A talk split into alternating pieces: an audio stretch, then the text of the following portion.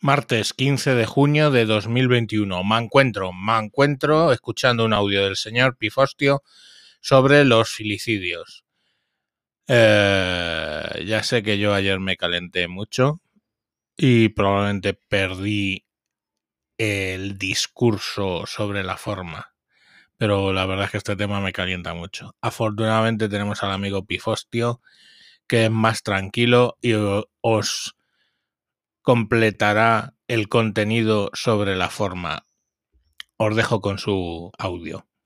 El señor Pifostio al habla, afectado al haber escuchado las palabras del señor Encuentro de este pasado lunes 14 de junio de 2021 acerca del uso nefando, repulsivo, abominable que se ha hecho de un crimen particular para justificar posiciones políticas. Esto es el asesinato de las dos niñas en Canarias por su padre.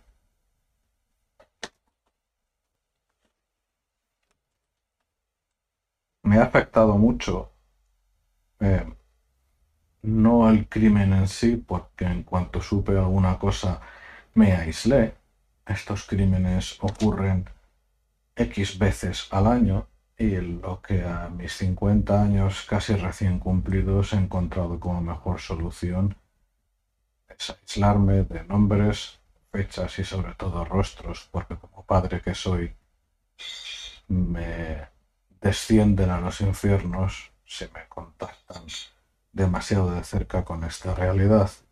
Y cuando he escuchado a mi amigo el señor Mancuentro echar merecidísimos sapos por la boca se me ha ocurrido mandarle desde aquí mis deseos de paz y además de eso un pequeño comentario adicional, porque a todo lo que ha explicado sobre el problema del infanticidio o filicidio y su uso perverso por parte de las políticas que viven del género, yo quería añadir una cosa.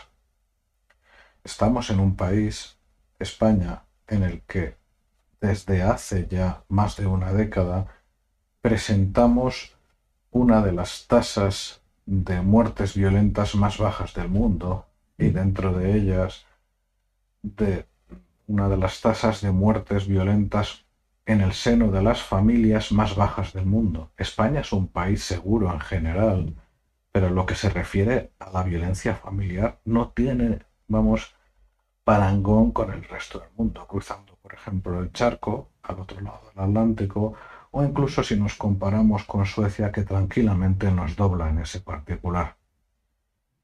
Entiendas el uso que hago del término violencia intrafamiliar, porque a mí, como a cualquier persona decente, lo que más me debe preocupar, y así ocurre, es la violencia contra el indefenso, que yo por indefenso entiendo lo que entiende un adulto esto es, un niño o un adulto dependiente con discapacidad sobrevenida o una persona con discapacidad de nacimiento, no una persona en el pleno uso de sus facultades físicas y mentales. En fin, siendo que todo muerto es igual a otro, ahí quedaría la cosa. El señor Mancuentro ya les ha explicado que en temas de infanticidio y filicidio, las asesinas, las madres, se llevan la palma siendo además que es un problema, eh, como digo, de los más bajos del mundo, que cada tragedia es un espanto, pero que son inevitables en una población de algunas decenas de millones de personas, concretamente de 48 millones. Que cada año ocurran algunos no se puede evitar. Y eso me lleva a otra consideración, toda la industria de género y uno de sus lemas, ni una muerte más, se desarrolla en torno a un imposible. Si ustedes miran la evolución de los fallecimientos por lo que ellos llaman violencia de género, que hay que recordar, ¿cierto? Que los, eh, los hombres asesinados por sus parejas heterosexuales, por sus mujeres, no aparecen con facilidad en los anuarios del INE y por supuesto eh, tampoco se cuentan a los hombres asesinados por sus parejas homosexuales o a las mujeres asesinadas por sus parejas homosexuales. es solo mujer heterosexual asesinada por su pareja masculina. Bien, pues si ustedes eh, van a buscar esa cifra, que es la privilegiada por la industria de género, encontrarán una evolución en forma de diente de sierra, que va oscilando en torno aproximadamente a unas algo más de 60 víctimas al año. Unos años más, otros años menos. Ya no va a empeorar drásticamente y no va a mejorar drásticamente, porque por una parte nuestra sociedad es como es en el buen y en el mal sentido de la palabra o sea, es completamente imposible que si somos 48 millones de personas, de las cuales, pues evidentemente, 24 son hombres y 24 millones son mujeres, cada año proteger a los 24 millones de mujeres. Que haya que explicar algo. Esto da mucho que pensar, pero denle ustedes la vuelta que la cosa se las trae.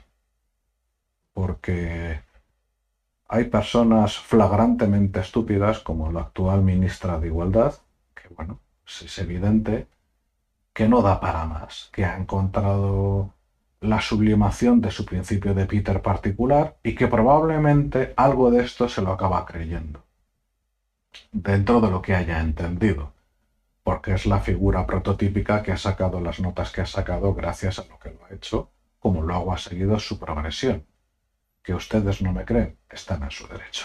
Bien, da lo mismo. Detrás de las políticas de género hay gente inteligente y no solo esa estúpida o la vicepresidenta.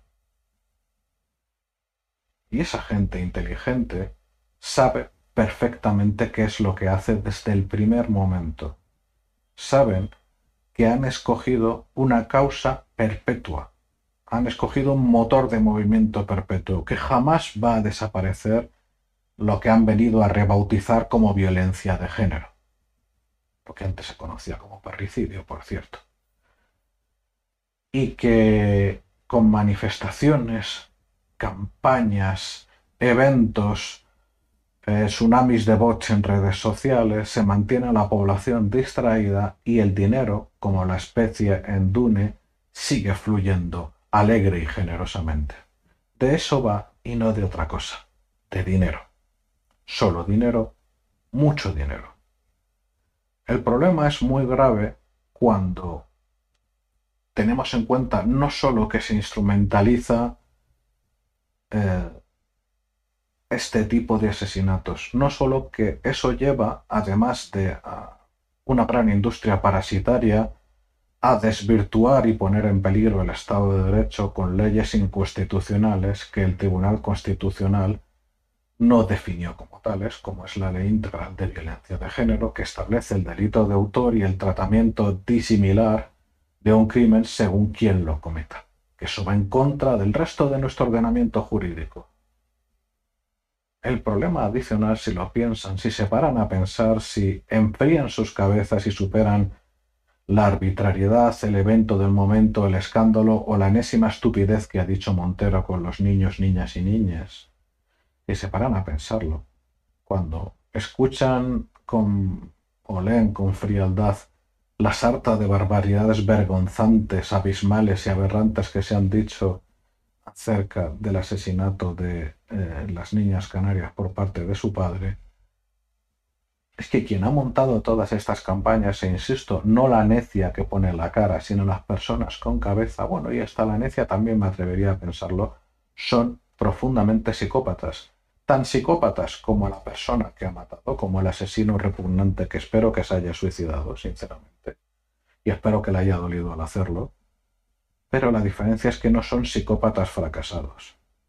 Según Cleckey, uno de los padres de los modernos estudios de, psicopatía, un psicópata fracasado es aquel que no logra controlar sus pulsiones que entremezclan poder, depredación y sexo y cometen algún tipo de barbaridad. En esos asesinos en serie que desgraciadamente atraen tanto la atención del público en los contenidos de ficción.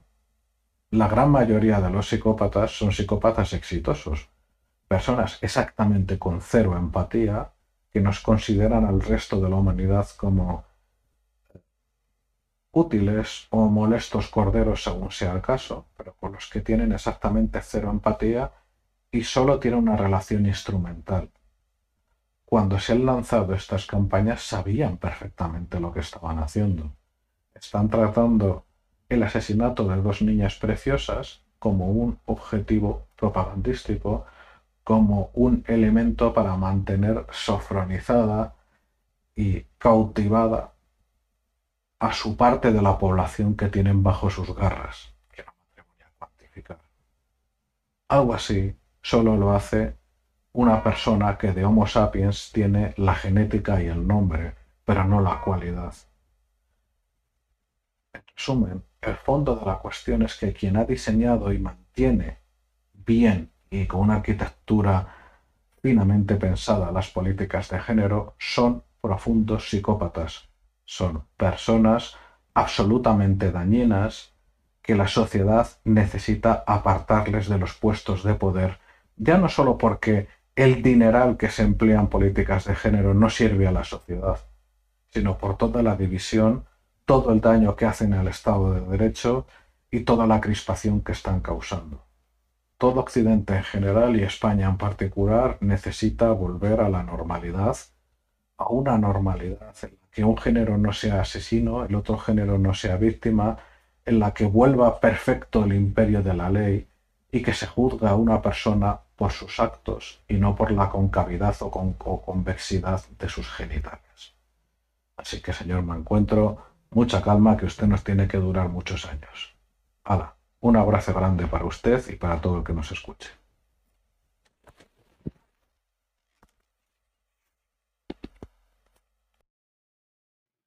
Bueno, como veis, efectivamente, eh, en él prima el contenido sobre la forma y de un modo más sosegado creo que ha puesto los puntos sobre las IES.